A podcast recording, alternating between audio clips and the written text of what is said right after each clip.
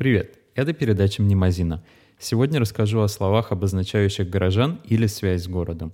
В русском языке существует довольно сильное отличие в эмоциональной окраске при использовании этих слов в зависимости от происхождения.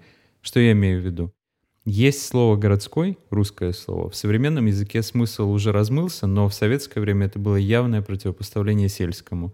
То есть городской — это прогрессивный, устремленный в будущее, а не в архаику, или же сельский — это такой лапоть немножко — Теперь возьмем слово «бюргерский». По сути, просто немецкое слово «бюргер», то есть горожанин, но какое сразу уничижительное значение. Сразу как бы система ценностей появляется, которая нам не близка, мягко говоря. При этом то же слово, но из французского языка «буржуазный» — это сразу в наше время что-то скорее положительное, даже возвышенное, утонченное, а не мещанское.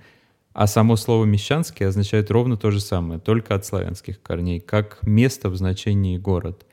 Есть и похожий термин «местечковый», но здесь еще добавляется национальный контекст. Так местечками называли места компактного проживания евреев на территории Российской империи.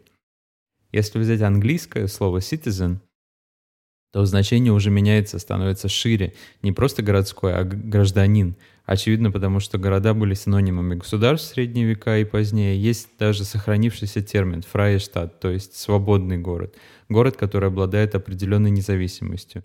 Кстати, в русском языке тоже гражданин созвучно слову «город». Корень такой же, как в современном слове «огород». До наших дней дошел интересный микс корней. Это Китай-город, район Москве.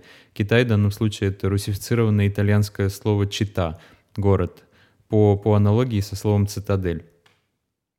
Но вернемся к противопоставлению, о котором мы ранее говорили в свете романских языков.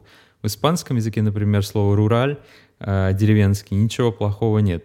Видимо, потому что, несмотря на урбанизацию, связи с э, деревнями не рвали так интенсивно. Да и в современном русском языке слово «руральный» или даже «рустикальный» — это что-то такое приятно потертое. Интересно, кстати, что в архитектурной терминологии такая техника отделки штукатурными панелями, которую можно встретить обильно в Питере или в Москве на зданиях в стиле классицизм или, или эклектика, тоже называется руст — как бы по аналогии с деревенской техникой постройки домов из э, больших каменных глыб, которые ставили в разбежку, как большие кирпичи.